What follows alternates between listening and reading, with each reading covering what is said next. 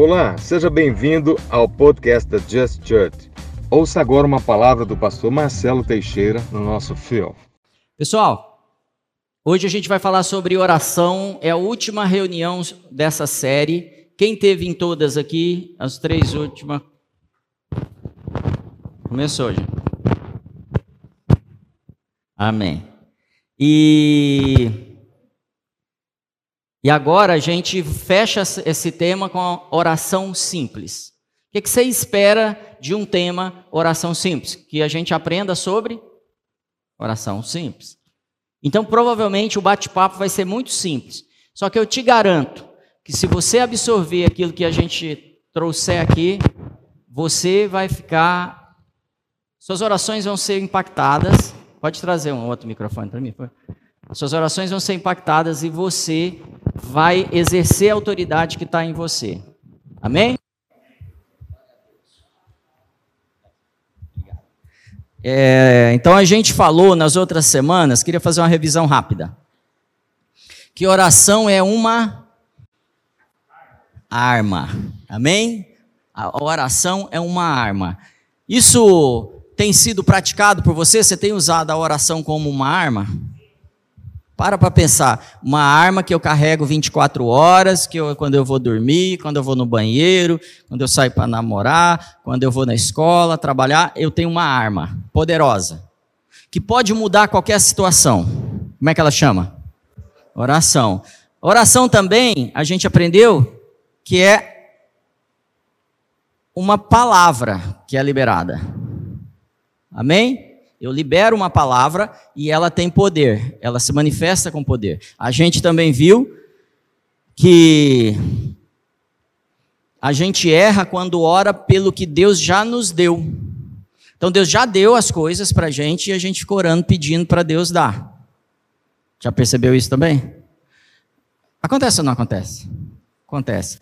Então a gente perde tempo de oração não entendendo o que eu deveria estar fazendo ali na oração.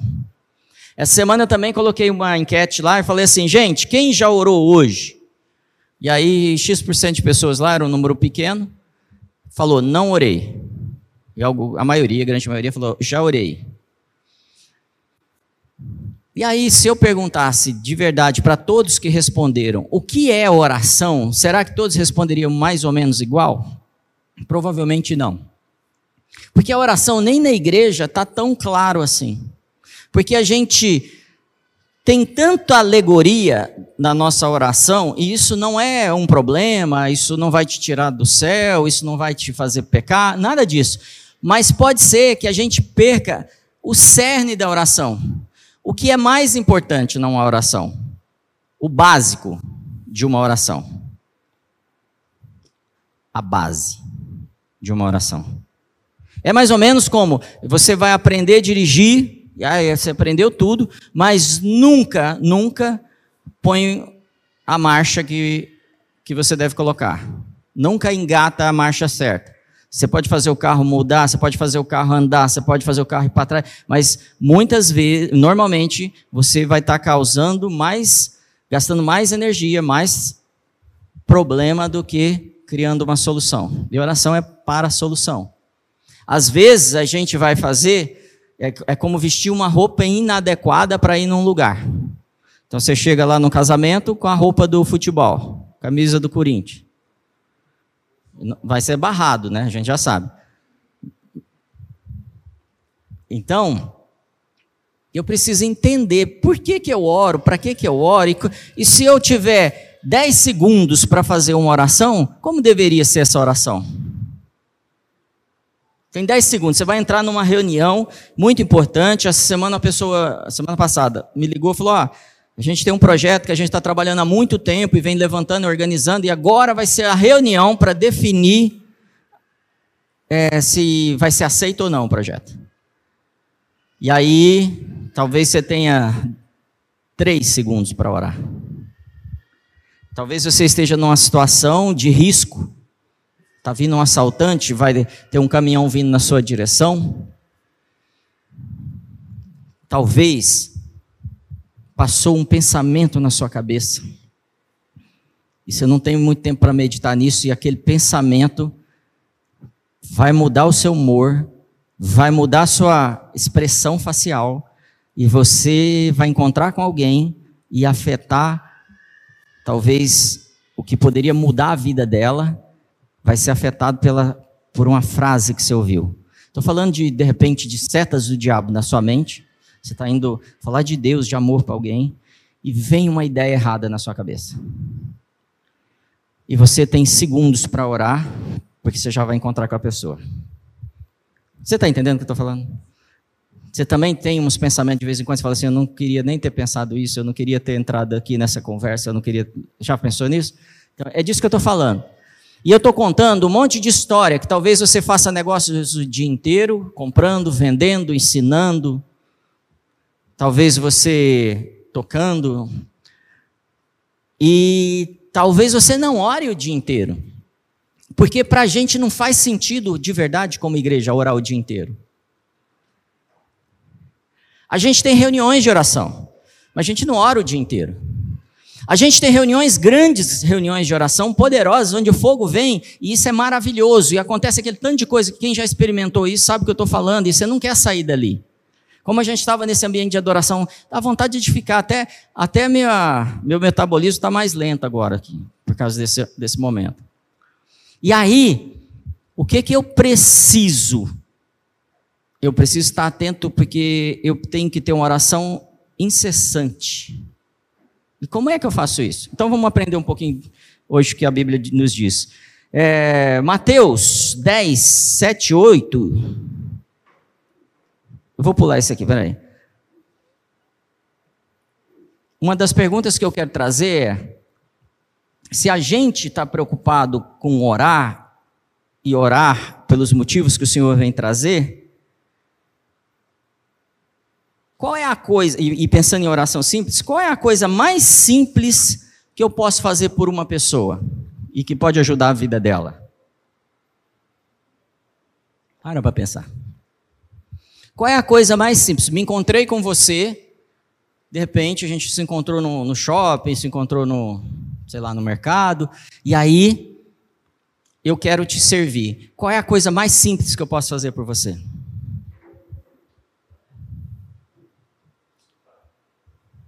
Ouvir, escutar. Essa é a coisa mais simples que a gente pode fazer por alguém. Ouvir essa pessoa. E aí a pessoa fala assim, rapaz, estou preocupado porque tem uma pessoa com Covid na minha família, ou então aconteceu isso, acabou a gasolina. E aí o que, que a gente fala? O que, que a gente faz? Ah, na minha família também. E aí a gente conta a nossa história. Então, se vocês entendem que são ministros, que são servos do Senhor, que são filhos de Deus e que tem, estão aqui para mudar uma atmosfera e impactar o mundo, a primeira coisa que nós deveríamos fazer é ouvir.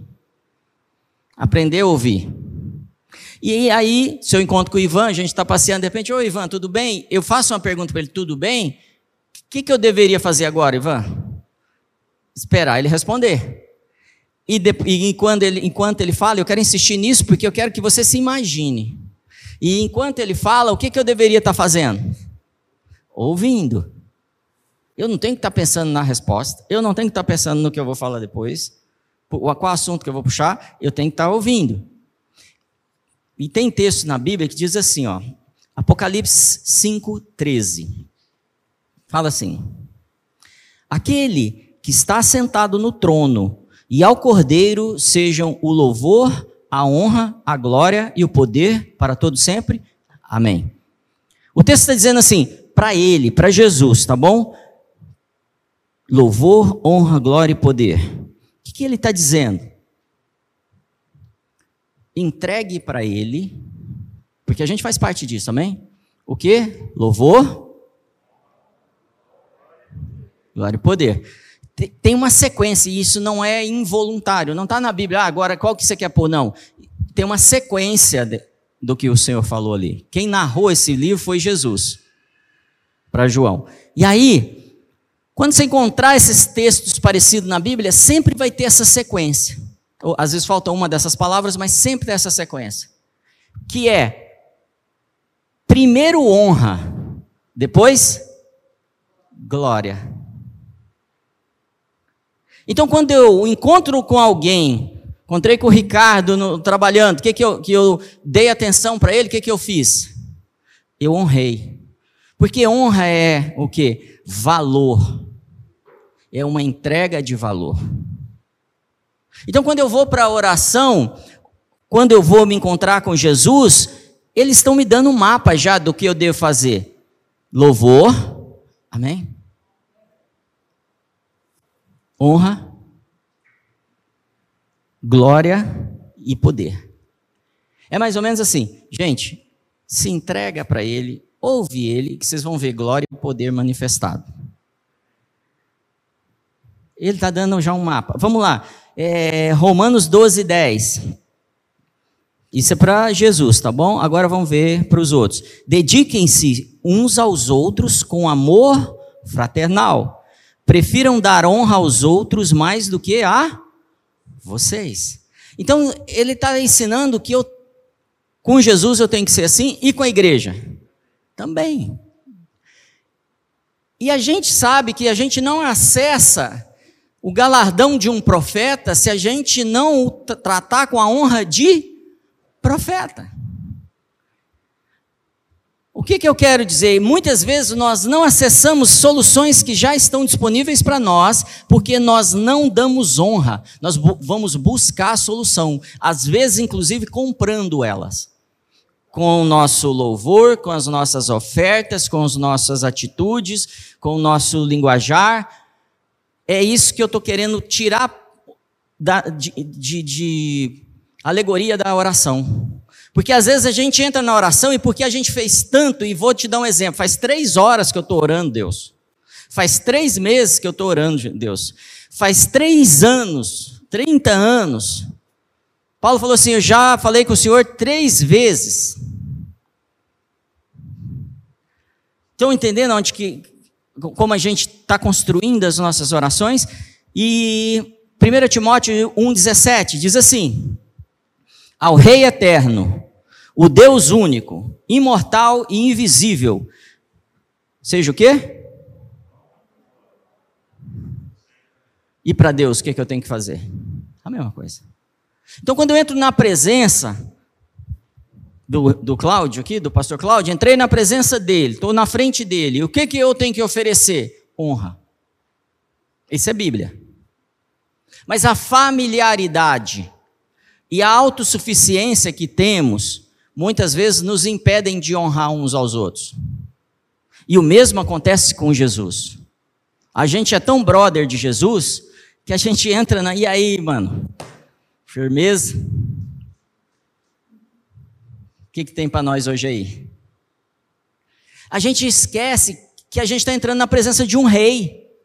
E eu não estou querendo distanciar ele de você, porque aqui a gente faz esforço para ele estar tá pertinho de você, como o irmão mais velho, co-herdeiro de cada um de nós, próximo, aquele que ama. Mas, independente disso, ele tem a posição dele e tem que ser honrado por isso. Por isso que Apocalipse nos deu essa dica. Então, eu não vejo glória e poder que são resultados de uma oração, muitas vezes, porque eu não ofereço honra. Essa é a primeira lição de hoje. Você devia anotar. Porque as pessoas vão falar assim, todas as vezes que entrarem na presença do Senhor e tem um manualzinho, não tem nada de errado com esse manual, amém? Ofe é, ofe é, me ajuda? Ofertas de graça, como é que é? Ações de graças. Comece com ações de graça, depois faça um louvor, depois não tem nada de problema nisso, desde que todo esse processo seja uma entrega da honra que ele merece e não de um ritual. Porque se for de um ritual, eu só vou pegar aquilo que qualquer oração para qualquer Deus, para qualquer pessoa provocaria. Amém? E desonra gera perda de acesso. Então, toda vez que eu entro na presença do Senhor com desonra, eu não acesso a glória e o poder. Eu não acesso. Por isso que eu preciso me preocupar como anda a minha vida. Porque a gente tem acostumado, e eu vou dar um manual para vocês, isso aqui é, é, é, conhecimento empírico, tá? Quando a pessoa é endemoniada, perdida, ímpio, a palavra que você quiser usar, não conhece ao Senhor e ele passa a conhecer, ele é abençoado de um tanto que não dá para acreditar. E a vida dele muda e um monte de coisa boa acontece. Você já viu acontecer isso? E vem um monte de coisa. E aí ele continua a jornada dele. E ele começa a aprender coisas. Só que ele não põe em prática. O que, que acontece com a vida dele?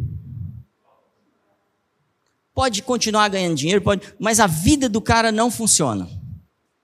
Isso é conhecimento empírico. Eu vejo isso há 36 anos dentro da igreja. E aí, Deus começa a fechar portas. Por quê? Porque eu vou deixar esse cara se perder se eu não fechar. E aí ele começa a abandonar a igreja porque tem algumas coisas que não estão funcionando conforme ele pensa. Mas o problema não está em Deus. O problema está na honra e na maneira que eu trato a igreja, a Deus, a Jesus. Porque a oração não é falar, não é isso. Então, da maneira que eu falo dos irmãos, eu estou estabelecendo um padrão de honra ou desonra. A maneira que eu falo de Deus, amém? Então eu fecho acesso. É... Qual é o grande motivo da, que Deus nos traz a oração? Gerar intimidade com Ele.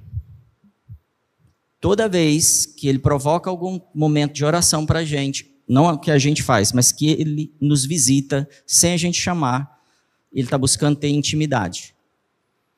Ele está querendo ter intimidade com você.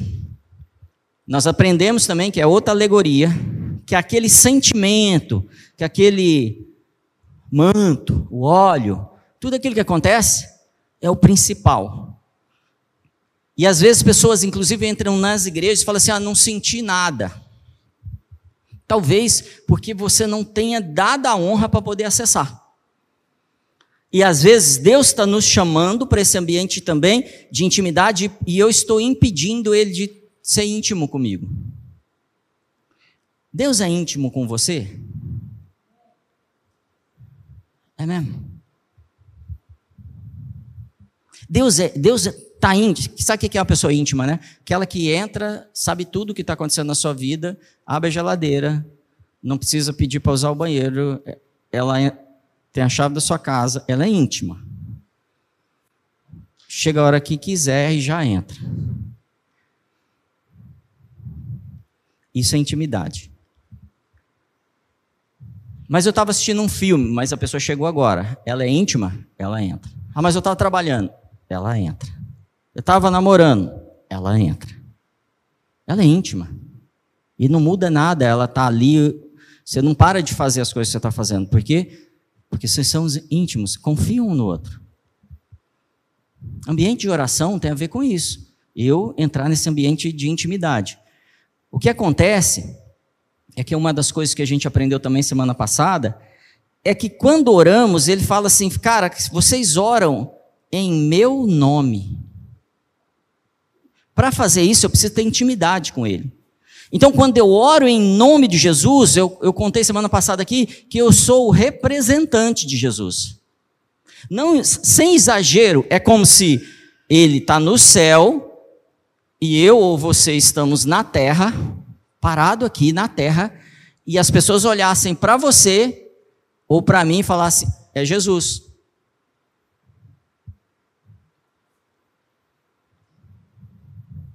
Tal nível de responsabilidade que nós temos quando queremos falar de oração. Galera, vamos, vamos estudar? Eu queria convidar vocês para mudar o rumo aqui, para a gente estudar, trazer base. Quero trazer uma coisa para vocês. A Bíblia nos chama de embaixadores do Reino de Deus. Embaixador, o que é o embaixador? O representante do Reino de Deus. O embaixador do Brasil nos Estados Unidos, ele é o quê? O representante do Brasil nos Estados Unidos. Então ele chega nos Estados Unidos e ele tem um, normalmente um, um escritório ou uma casa, onde é chamado de embaixada. Ali é um território brasileiro. Então eu tenho família em Brasília, a gente ia muito ali e passava pelas embaixadas. Cada embaixada era um território de um país. E lá dentro a gente já sabia que tinha um embaixador um representante do país. E tem algumas coisas que acontecem com o embaixador que a gente não para para pensar quando Paulo fala que a gente é, que ele é embaixador, que nós somos embaixadores aqui na terra. A gente não para para pensar. Por exemplo, qual é a primeira lição que o embaixador aprende? Você se tornou um embaixador do Brasil. A primeira lição é saber o nome de todos os países.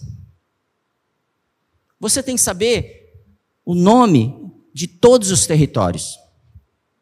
Segunda coisa, quando tem uma reunião do presidente desse país com seus embaixadores, o presidente discute, pode sair cadeirada, pode sair briga, discussão. Terminou a reunião, terminou a reunião do presidente com os seus embaixadores.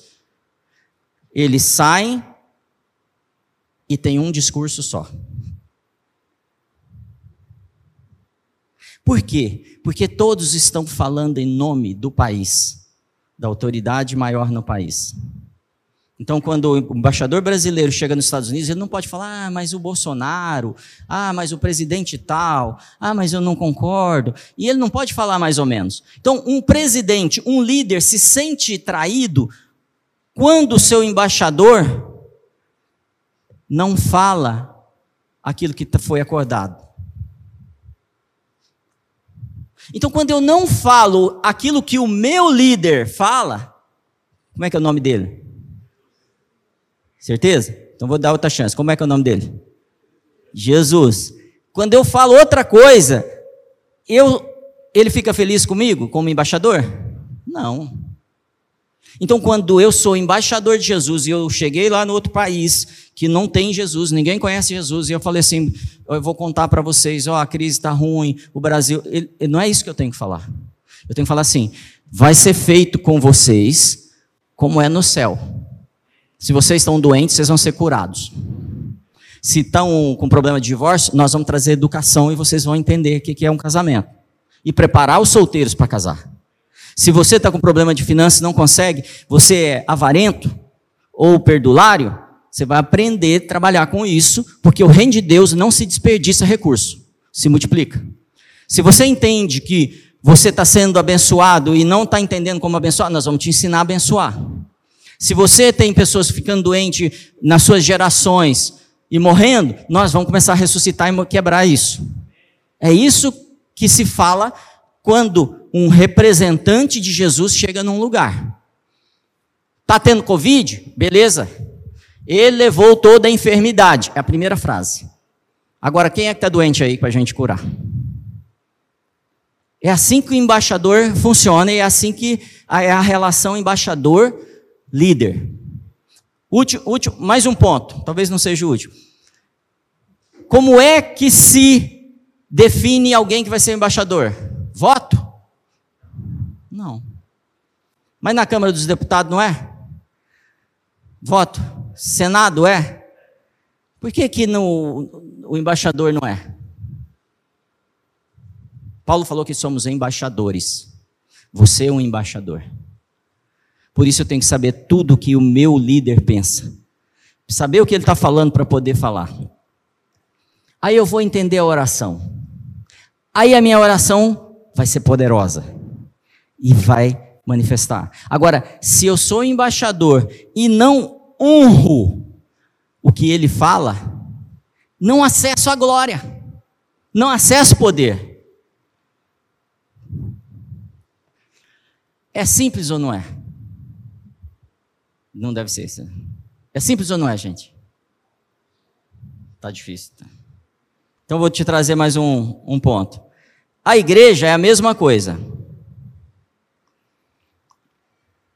Na igreja, nós somos estabelecidos como embaixadores. Na igreja, um líder estabelece novos líderes. Um líder envia pessoas para territórios. Foi assim que funcionou com Jesus. Na igreja, nós somos preparados para entender o que ele pensa, como ele pensa e como ele age. Por isso que eu preciso da igreja. Porque a gente entendeu que a gente vem para a igreja para receber uma benção. É benção que fala? A gente vem por isso, sim ou não, gente? Você está com problema? Vai para a igreja. Lembra do cara que veio destruído? Por que, que ele daqui a pouco não está conseguindo acessar mais as coisas que acessava? Porque agora você já está curado, você já resolveu seus problemas, mas para ficar aqui no nosso território, representar o nosso reino, você precisa ser igual. Você precisa falar igual. Você precisa orar igual. O problema é que nós estamos confundindo reino, igreja com religião. E toda vez que eu digo que a igreja de Jesus é uma religião, eu estou virando concorrente dos budistas, do Islã, do hindu. E eu estou pensando que se eu fizer as mesmas práticas que eles fazem nas orações deles, vai funcionar a mesma coisa para mim. E Deus não funciona assim. Ele não te deu um livro religioso chamado Bíblia, ele te deu uma constituição. Um modus operandi para você entender como fazer, como andar, como agir, como falar. Amém? Isso é um pano de fundo, tá bom? É... Quer dizer que tudo vai dar certo na sua vida porque você foi para a igreja? Não. Quer dizer que você virou embaixador, agora os problemas acabaram? Não. Quer dizer que você virou embaixador e os inimigos vão te respeitar? Não. Mas quer dizer que o reino vai te sustentar e que o reino vai te capacitar e que toda a informação necessária ele vai te dar. E que você vai experimentar, estando em terra distante, o que tem lá no reino que você da sua origem. Já pensou nisso? Independente de onde você estiver. Por exemplo, no vale da sombra da morte não temerei, porque ele está comigo. Não tem problema nenhum. E aí veio o Covid, veio a doença, veio a, a, a crise financeira veio que veio, ele está comigo. E ele não muda. Eu vejo pessoas não querendo acessar esse, essa posição de embaixador e representar ele. Muitas vezes eu quero falar que eu sinto isso, inclusive, aqui. Porque a gente já errou muito. A gente peca muito. A gente já caiu a gente mente, a gente faz rolo. Mas a gente é crente, mas a gente. E quando a gente começa a olhar para isso que a gente já viveu e alguns que vivem ainda, a gente se vê indigno, e realmente é. E aí as nossas orações são muito assim, tenho mais uma necessidade, Senhor. Me dá mais uma coisa, resolve mais um problema meu. Porque é o máximo que eu consigo pedir, porque eu não consigo imaginar o Marcelo como embaixador. E por que, que a gente é assim? Porque a gente foi criado assim. Porque a gente ouviu muita coisa falando da gente que nos diminuiu. É o segundo motivo. O primeiro é porque a gente olha para nossos erros. O segundo é por, por causa da mentalidade que temos. Logo que eu comecei com a vida ministerial, sem, sem interesse de estar no ministério, no ministério mas só para servir os irmãos mais maduros, eu queria estar perto, aprender mais. Uma vez nós chegamos em cinco jovens num, num grupo, e o nosso principal líder, eu não conhecia ainda, estava lá nesse grupo. E aí os jovens entraram, nós cinco entramos, há pouco tempo foi isso. E aí eles, esse líder conversando com o meu líder, falando assim, aquele menino bom, bom, mas esse aqui, Marcelo, não dura três meses na, na igreja. Aquilo me mexeu comigo, vocês concordam? Um jovem, quer dizer que todo mundo é bom e eu sou ruim mesmo. E ali eu tive de me tratar e entender assim, será mesmo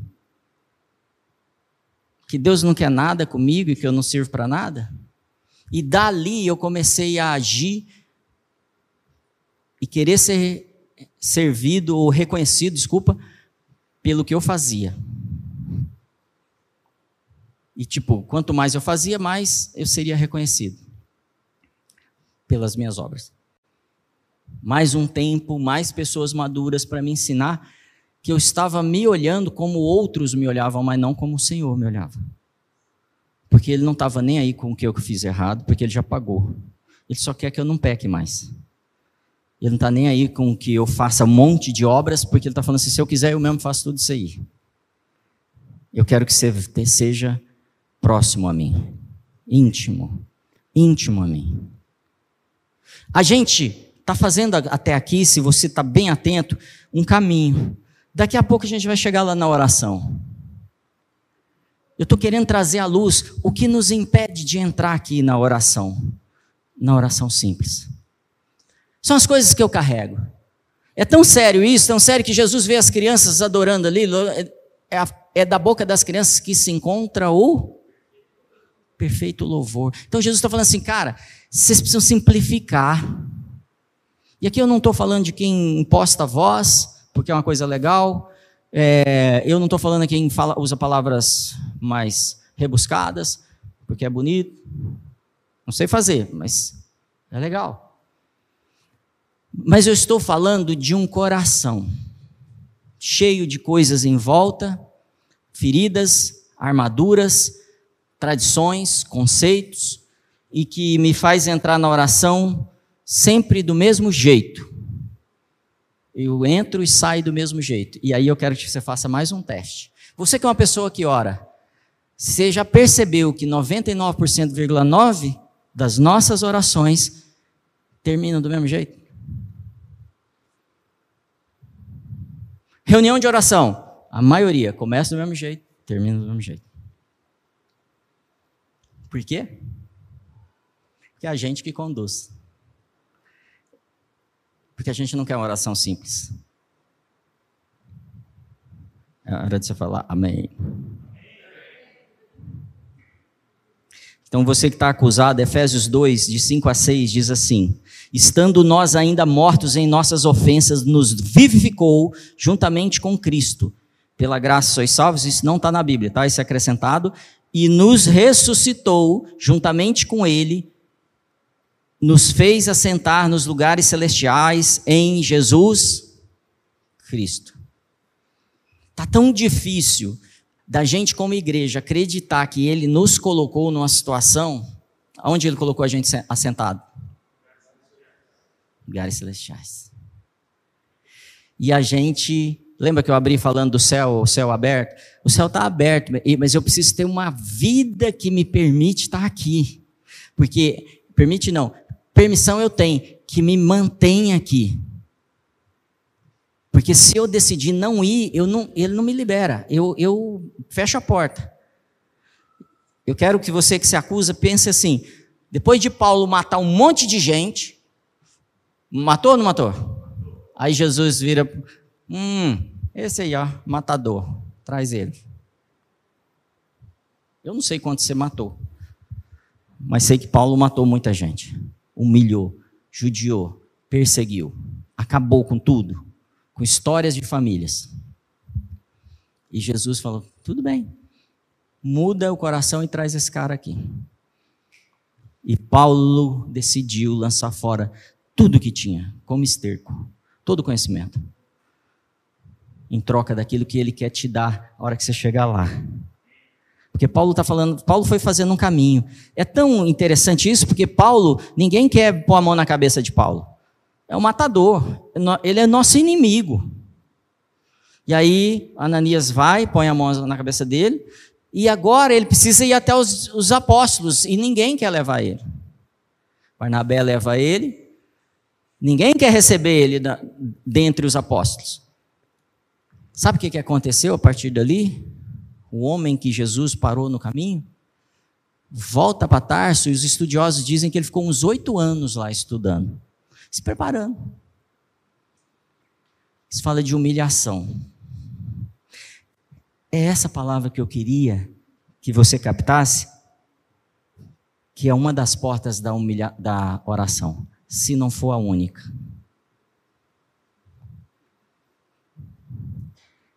Ela é traduzida, é percebida pelo volume de honra que eu ofereço para ele. Porque tem gente que pensa que humilhar é se jogar no chão, chorar. Não é isso. A gente se humilha quando a gente se põe no nosso lugar. Onde que ele falou que a gente está? Assentado? Em regiões celestiais. É qualquer coisa? Não. Ele não pediu para você abrir mão dessa posição, mas ele falou: põe ele no lugar dele. Então, quando eu entro numa reunião de oração com ele, eu preciso saber quem é Ele, como eu vou tratar Ele, para essa oração ser funcional. É... Então, resumindo, dinâmica da oração: primeiro, ouvir, se você quiser anotar, depois, perguntar. Essa é a dinâmica da minha oração, tá bom? Registrar, meditar e aplicar. Ouvir, perguntar, registrar, meditar e aplicar. É por isso que às vezes eu consigo fazer oração em segundos. E eu não sou bom, não, só estou falando que eu consigo. Já experimentei várias vezes, de ter que tomar decisões. Um dia eu tinha que tomar uma decisão muito importante, de Deus, e aí? Só e aí? Porque Ele já sabe que está no meu coração. O que, que eu faço? Porque a, a, intenção do meu coração é que está dizendo para ele: o seu lugar é esse, eu não vou fazer se você não me falar, eu não sei o que eu devo fazer, porque eu sei o meu lugar também. Apesar de estar tá no céu, eu, é você que é Deus. E eu preciso de você agora. E aí, eu posso percorrer isso em alguns segundos. Registrei, agora eu ponho em prática. Porque a oração, quando nós ouvimos Deus falar com a gente e não aplicamos, é igual a fé sem obras. O que, que ela é? Morta. Oração sem aplicação para que, que você ficou falando lá? Se você orou três dias, dois dias, e ele te falou o que, que é, e você não aplicou, tempo perdido, obra, é, oração morta. Então, como representantes de Deus aqui na terra, é, nós representamos as pessoas, mas nós não representamos as pessoas como igreja, mas nós não representamos o humanismo. E o humanismo está invadindo a igreja. E muitas vezes a impressão que temos das pessoas que mais oram, dá a impressão, ah, essa pessoa deve orar muito, é muito próxima de Deus. É quanto mais humanista ela é. E Jesus não é humanista. Jesus não agiu para o ser humano, ele agiu para a humanidade. Então teve um monte de gente que se deu mal na presença de Jesus. Outra coisa, oração pública. Quando faço orações públicas, a intenção é que venha o reino e a justiça de Deus. A oração pública não pode ser pregação. Já viu as orações que parecem uma pregação? E a tua palavra, e você disse, e eu disse, e da Bíblia, e Moisés. E, e muitas vezes essa oração não termina. Porque eu estou falando de Bíblia trazendo assuntos que eu não estou gerando vida na, naquele ambiente. Porque eu estou trazendo de forma religiosa. Amém? É oração, por, vou te dar uma ideia de oração simples. A igreja de Atos sabe que Pedro está preso. Então ela ora e está pegando fogo lá. Pedro já foi solto, chega até na casa deles, bate na porta. Eles não acreditam que Pedro chegou. Deve ser um anjo. Porque a gente acredita mais no mover aqui, o Aue, o Labacheia, do que o resultado prático. Observe isso também nas suas orações. Falei para vocês que a gente ia estudar um pouquinho, né? E por que, e pensando nisso tudo, orações públicas, orações em silêncio, qual é o propósito da igreja então? Por que, que tem igreja? Se a gente poderia orar em casa? A gente poderia chamar uns irmãos para orar. Vou te dar alguns pontos importantes aqui. A igreja não foi criada para manter pessoas seguras. Ah, eu quero um ambiente seguro, eu quero. Não foi para isso. Não tem base na Bíblia para isso. É... A igreja existe para treinar os santos para irem ao mundo. Você vem aqui hoje, você vem na quarta, você vem na reunião das mulheres, você vem ter discipulado, eu não sei, nas reuniões que você participa, para ser preparado para ir ao mundo. Agora, se você não tem igreja, você deixa de ser, ser preparado. E aí, quando você vai para o mundo, que é o lugar que você tem que ir, o mundo não é um lugar distante, tá bom? O mundo é um ambiente que não é o de Deus. E quando você chega lá, aí eu fujo. Por medo, por insegurança ou porque eu não quero pecar. Isso é religião. Isso é o mesmo pensamento que a gente tem que como funciona o islamismo, o budismo, tantos ismos. E a gente tem tanto medo dentro do nosso cristianismo de ser contaminado pelo islamismo, por exemplo. Então eu não tenho coragem de me encontrar com a galera do Islã. Porque eu vou ser contaminado. Por quê? Ou a galera do boteco, da boate, do. não sei. Então eu, eu evito. Eu não estou dizendo que você tem que fazer isso. Eu estou dizendo assim: se você estiver lá, você é luz. Não mudou. Mas se você está preparado, e a igreja funciona para isso, para te preparar para qualquer ambiente, faculdade, qualquer lugar que você tiver, no seu emprego, as cadeias caírem. Amém mesmo?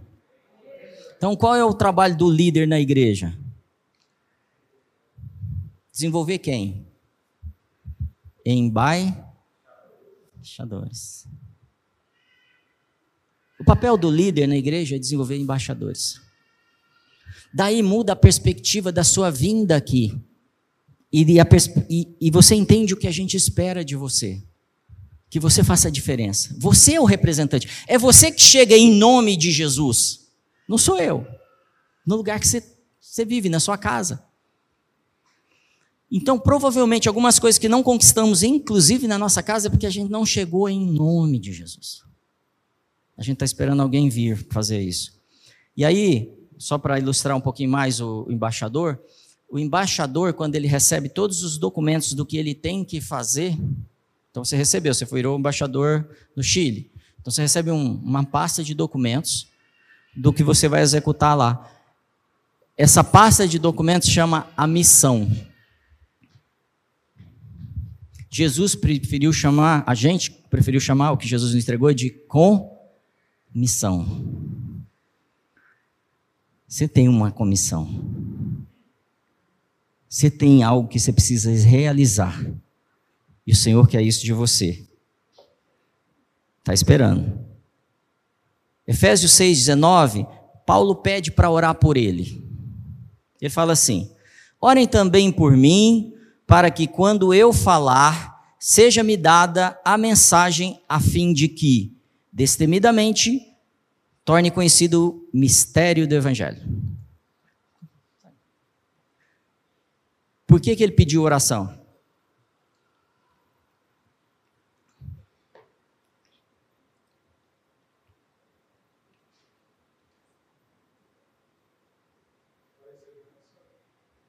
Para quê? Para receber a mensagem. Que mensagem? Obrigado. Eu estou falando de Paulo. Ele é um modelo para gente? Legal? Então vamos pensar. Orem também por mim, para que quando eu falar, seja me dada a mensagem, a fim de que, destemidamente, torne conhecido o mistério do Evangelho.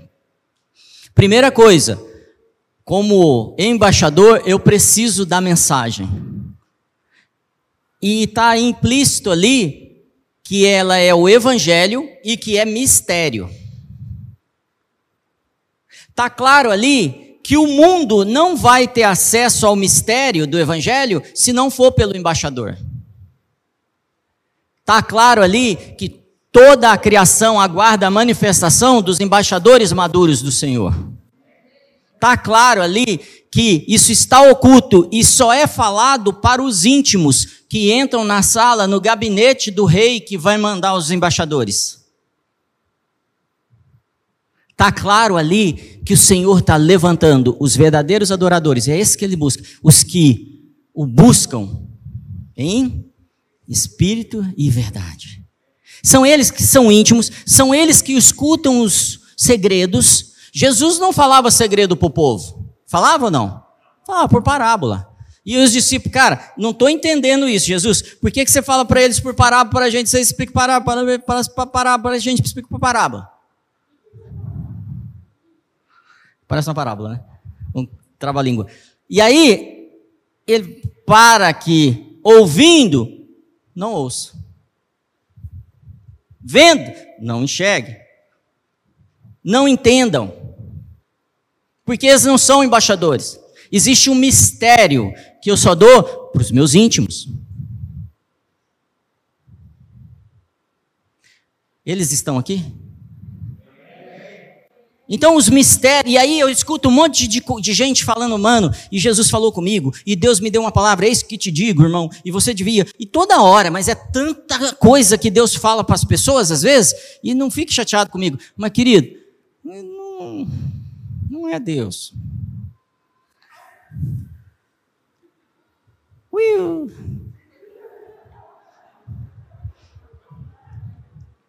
Não é, gente, é coisa boa, chama humanismo. Porque são conselhos humanos, de coisas legais. Não, o mistério do Senhor é dado lá num lugar que eu gastei um monte de caminho para chegar aqui, ó. E aqui, no escondidinho com ele, num lugar secreto, que daqui a pouco nós vamos mudar, não vai ser mais lá, tá bom? Ele começa a falar comigo, falar comigo, falar comigo, e vai, vai, vai. E daqui a pouco ele não fala, eu já te dei a missão, por que, que eu vou ficar tagarelando? Você não tem falta de nada, você não precisa de nada, já te mandei, e agora eu estou cuidando de outras coisas. E aí a minha, o ambiente, meu ambiente de oração se torna outra coisa, porque eu já sei a missão. Para para pensar em Jesus. Jesus sai e alimenta a missão dele, não é? Ele tem uma missão? E uma das missões, das missões, uma parte da missão é morrer. E aí um dia ele vira para Deus e fala assim: Pai, se for possível, eu sei qual é a missão, você já me falou, revelou, mas eu queria conversar com você aqui. Se for possível, faz o quê? Muda a missão. Morre, eu de, morre de outro jeito, dá um. Sei lá. Não era sobre a morte que ele estava falando, mas outro dia a gente faz. Essa é uma lição para outro dia. E ele está falando de. Ele está querendo que o afastamento dele de Deus seja diferente. Tipo, tem outro jeito da gente fazer isso? Deus não está mais ligado a você? Tem outro jeito? Mas se não tem, faz o quê? Eu não deixo de ser embaixador, eu não vou falar para ninguém que Deus devia ter feito diferente, que não merecia, que não era assim, que eu fui bonzinho até agora, que eu larguei o céu e me fiz homem. Não. Seja feita a tua vontade. Porque eu sou embaixador. Queridos, ambiente de oração é para embaixador. Era muito importante ter ido um amém, então vou tentar. Ambiente de oração é para embaixador. Não é para gente fazer um. Cara, agora aprendi uma liturgia hoje lá no domingo na Just Church e eu sei fazer a oração. Não é não, isso é reza.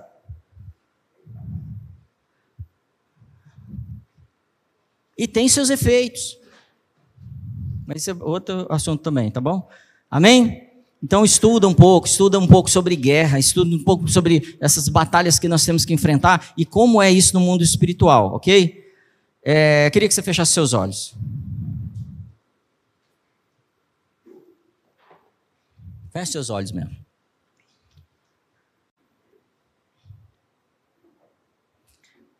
É um exercício que a gente vai fazer aqui.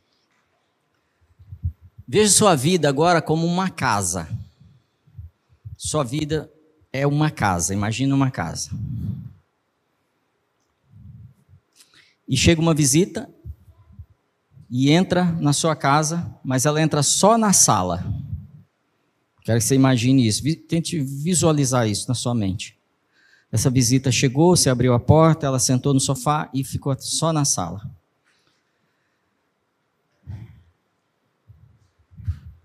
E aí você ficou amigo dela e ela se tornou uma pessoa mais íntima e agora ela entrou na sua cozinha e ela sentou na sua mesa da cozinha. Está sentada com você conversando, é, só, é um momento feliz.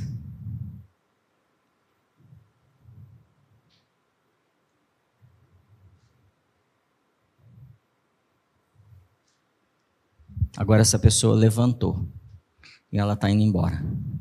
E você abriu a porta e ela foi embora. Fechou a porta. Volta para sua casa agora. Senta no seu sofá. E essa pessoa está do lado de fora, fora, batendo ainda. E ele está falando: Eu estou à porta e bato. Eu quero ceiar com você. Eu quero passar um tempo com você. Eu quero ser íntimo.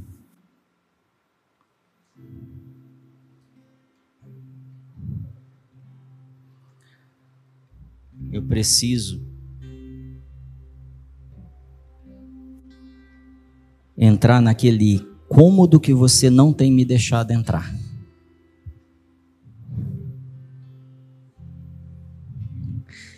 Eu quero ter uma conversa simples, sem rodeios, sem preocupação, como uma pessoa íntima. Eu quero estar dentro do teu ambiente mais íntimo agora.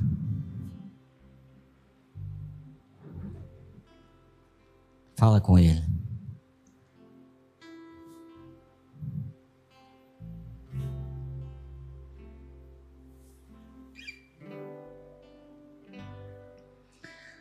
Fala para ele o que, que você quer que ele faça agora. O nível de intimidade que você quer com ele. O que, que você quer mostrar para ele? O que está te afligindo? Que tem doído tanto? Porque o medo tem te afastado. Amém, Senhor. Nós te damos toda a liberdade nós rendemos toda a nossa sabedoria de oração, todos os nossos dogmas e tradições. E queremos ouvir a Ti. Nós queremos te honrar, te ouvindo, Senhor. Nós queremos te honrar, valorizando aquilo que Tu tens para nos dizer. Porque nós sabemos que Tu sabes todas as nossas necessidades. E que o Senhor não está ansioso para resolver nada, porque o Senhor já resolveu tudo. O Senhor já nos deu a vitória, Senhor. O Senhor já nos deu herança, salvação, galardão, família. O Senhor nos deu eternidade. O Senhor nos conectou com o Pai.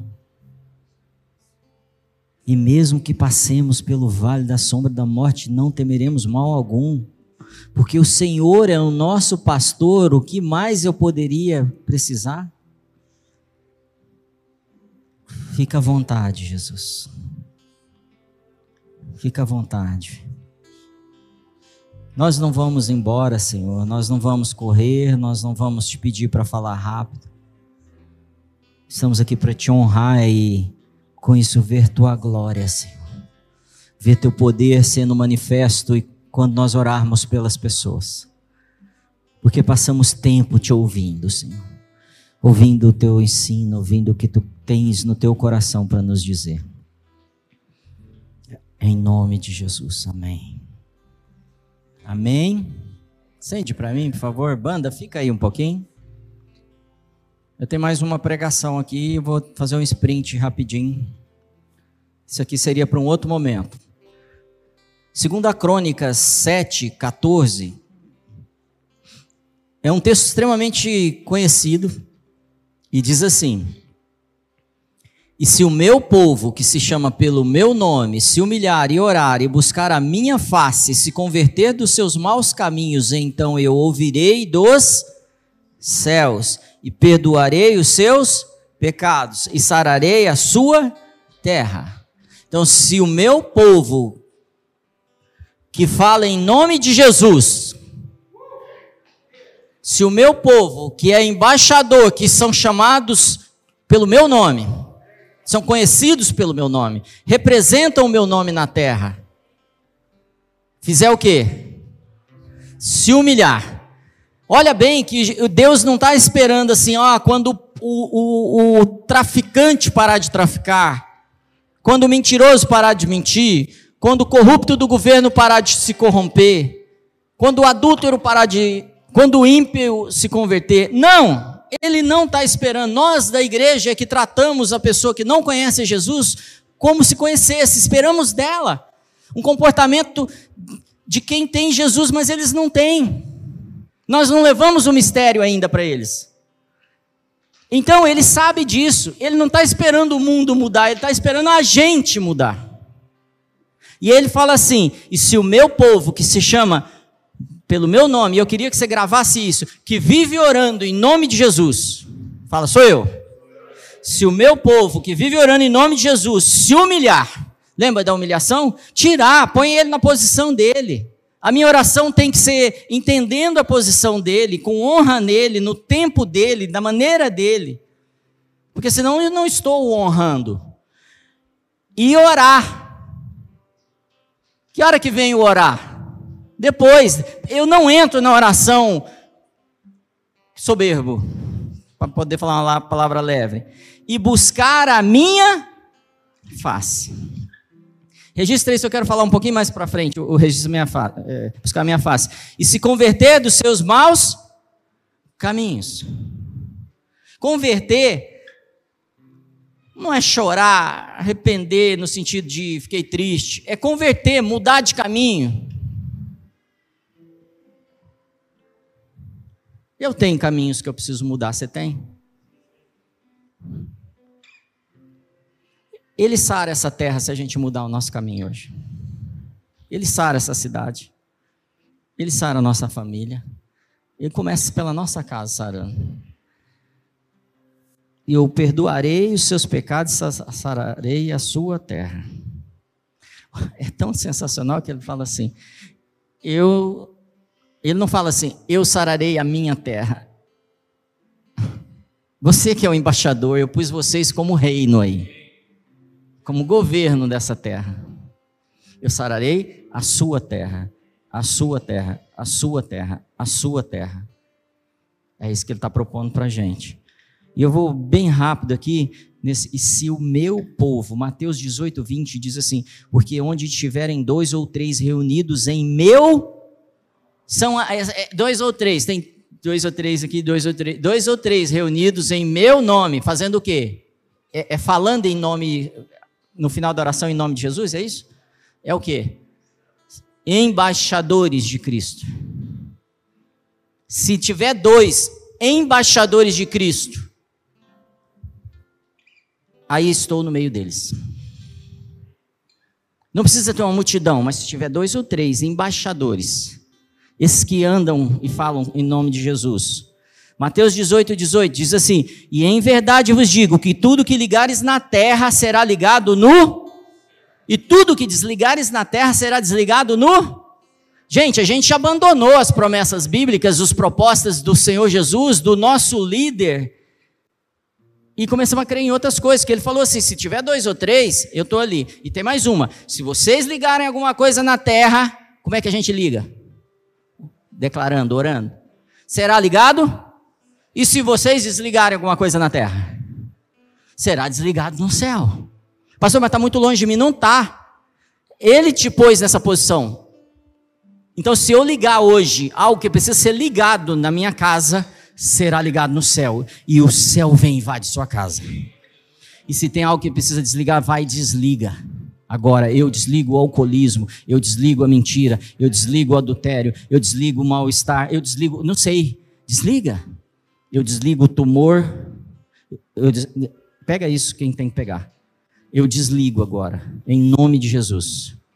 Eu desligo, porque aqui tem mais de dois ou três, em nome dele. E é isso que ele está fazendo nessa geração, nos reposicionando. Desligar onde, gente? Na terra. É nossa autoridade, é pela nossa declaração. Só que eu não desligo sem ter me humilhado, sem ter feito esse caminho. Eu preciso entrar nessa posição. Eu preciso buscar a face dele. Porque o lugar de oração é o acesso ao coração de Deus. É onde eu acesso as coisas dele, os desejos dele. A Bíblia diz que o Espírito Santo prescruta a Deus. Entra lá e entende Deus. E entra no homem e entende o homem. A oração só vai funcionar se esse espírito fluir lá e fluir aqui. O Espírito Santo fluindo. Então, quando eu entro em ambiente de oração e eu não tenho um Espírito Santo fluindo, provavelmente eu não vou acessar o coração de Deus. Eu nunca consegui isso, então pode ser que tenha outro jeito, mas eu não conheço. A gente precisa começar a ser um com Ele. Porque é o mesmo Espírito entrando nele e entrando na gente. E aí, João 17, 22 diz assim: Eu lhes dei a glória que a mim me deste, para que sejam um, como nós somos um. 21. Para que todos sejam um, como tu, ó Pai, o és em mim e eu em ti, que também eles sejam um em nós, para que o mundo creia que tu me enviaste. Havia intimidade entre Jesus e Deus? É isso que ele está chamando hoje a gente aqui. A simplicidade da oração, na intimidade de duas pessoas que se conhecem. Sem todas as alegorias que nós aprendemos.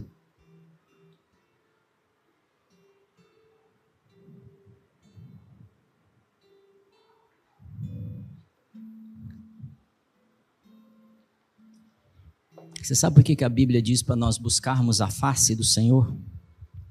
Tem gente que vai pregar assim, fala assim: ah, é porque as pessoas buscam as mãos do Senhor para fazer a obra. Não existe um versículo na Bíblia onde as pessoas que buscaram as mãos de Deus foram repreendidas. Ele nunca se preocupou com isso. É porque quando a gente está muito próximo à face de alguém, coisas começam a acontecer. Você começa a sentir a respiração. E intimidade é isso. Está muito próximo. Esse tempo de máscara, eu sei que é difícil. Mas o Senhor está buscando aqueles que querem buscar a face dele. Na distância que eu estou falando desse microfone aqui, para você ouvir a respiração dele. Para você entender o que está no coração dele. Para que esse espírito que sai dele entre em você. E comece a te encher. Enchei-vos do Espírito Santo. O texto é: segue enchendo.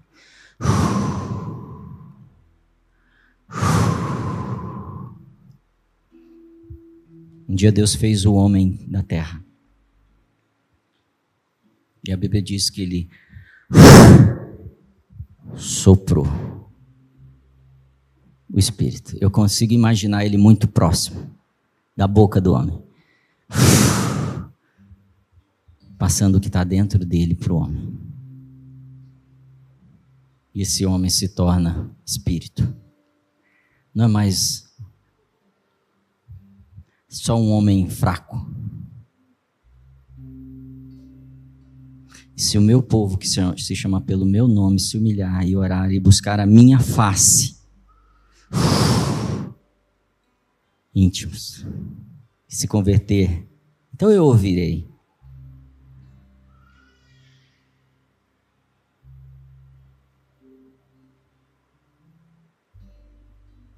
Então eu me humilho, eu me arrependo, Ele perdoa os meus pecados. Então Ele me ouve e me revela os segredos, me dá a mensagem e eu destemidamente torno conhecido o mistério do Evangelho. E a terra é sarada. Então, quando eu vejo algo doente na terra, eu preciso entender essa. Eu me humilho eu me arrependo, Ele me perdoa, Ele me libera o mistério do Evangelho. E a terra é sarada. Como que a terra é sarada? Quando eu pego aquilo que eu aprendi na intimidade e levo para o mundo, na minha escola, no meu trabalho. Quando eu posso refletir a face dele, que eu fiquei lá com ele.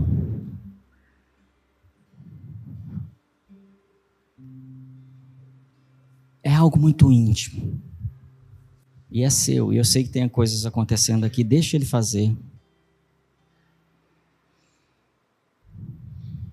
Existem muitas pessoas que fizeram orações simples na vida. Generais, muitas histórias que simplesmente dobraram seus joelhos, fizeram oração, Senhor, nós nos entregamos nas tuas mãos. Faz a tua vontade. A gente está indo para a guerra. Dezenas de histórias de mães de família. Senhor, estou te entregando o meu filho. Me dá um filho e eu vou te entregar. Isso acaba com toda a ansiedade. Porque eu. Eu escutar ele respirando. O Espírito Santo se movendo como um vento. Fica de pé, vai.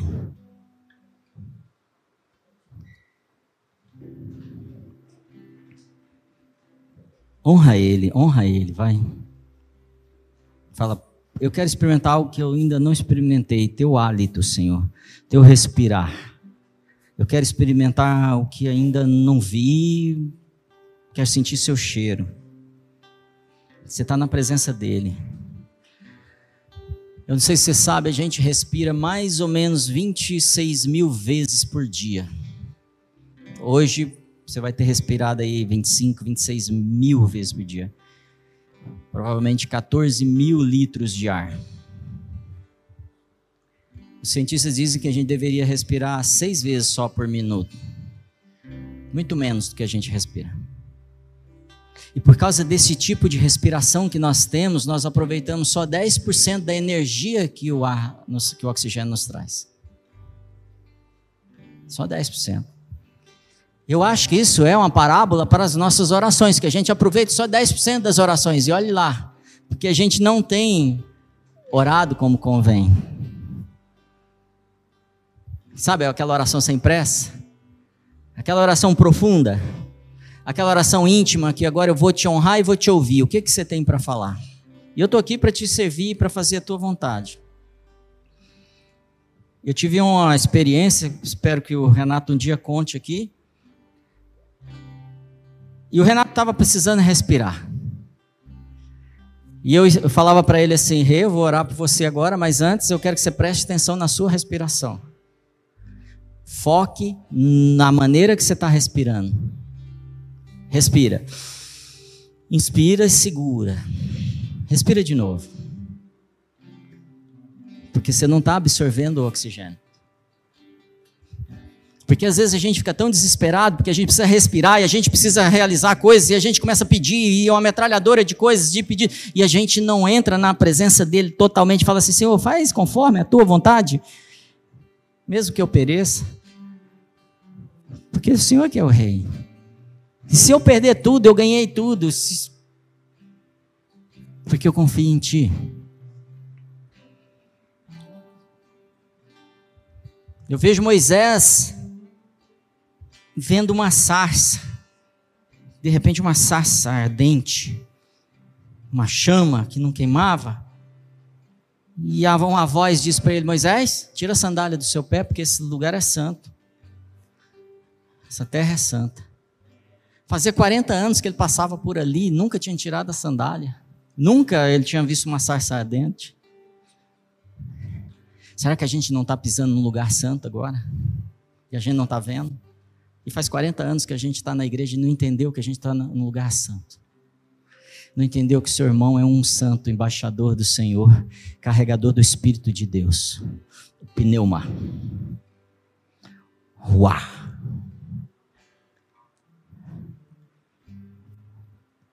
Você está do lado do embaixador de Cristo, um representante da maior autoridade da terra.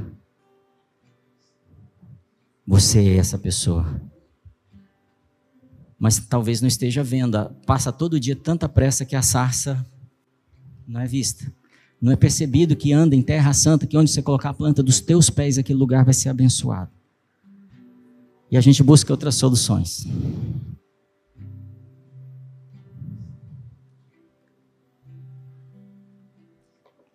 E Moisés é enviado a libertar um povo. É um embaixador. Vai lá, Moisés, liberta o povo. Mas e quem que eu vou falar que me enviou? Fala que o Senhor te enviou. E essa palavra está seis mil vezes, seis mil vezes na Bíblia. Você vai achar isso. Senhor. Senhor. Senhor.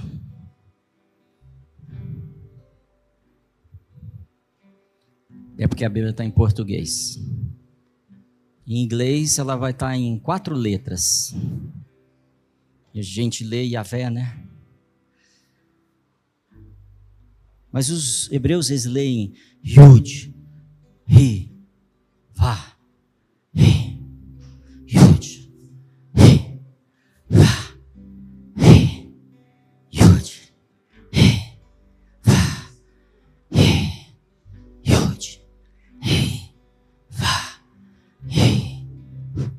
do Senhor está aqui. E ele se move como um, o respirar do Pai. Yud, Re, Vá, Re.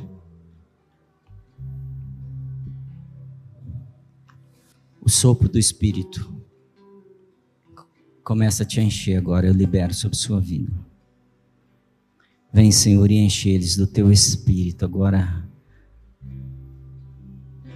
Como em Pentecostes, Senhor e como na igreja dos últimos dias, vem e enche eles do teu espírito como um vento impetuoso. O mover do teu espírito como um vento que respirar que tomou Adão. Como um vento que sacudiu prisões, libertou pessoas, Senhor. Vem vento impetuoso, vem Espírito Santo e transforma a nossa oração Nós queremos experimentar isso, a simplicidade da tua presença, ó onipotente, poderoso Deus. Yud, Rei, Vá, Rei. Como na primeira vez que respiramos, porque tu sopraste em nós a vida, Senhor. Vem, teu Espírito Santo. Vem, Espírito Santo, vem. Enche-nos, Espírito Santo. Deixa fluir, deixa fluir. Vem, Espírito Santo. Vem, invade esses lugares secretos que nós ainda não abrimos as portas, nós abrimos hoje. Fala para ele, estou abrindo. A porta do vício, a porta da pornografia, a porta da insegurança, a porta da orfandade, da inferioridade da acusação, do pecado. Eu abro a porta hoje. Vem, Espírito Santo. Vem. Yud.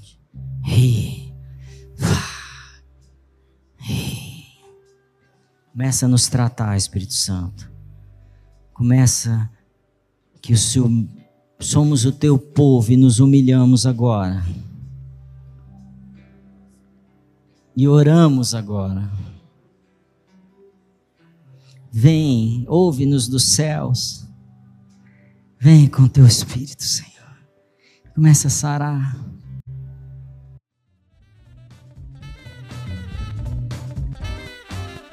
Muito obrigado por acompanhar.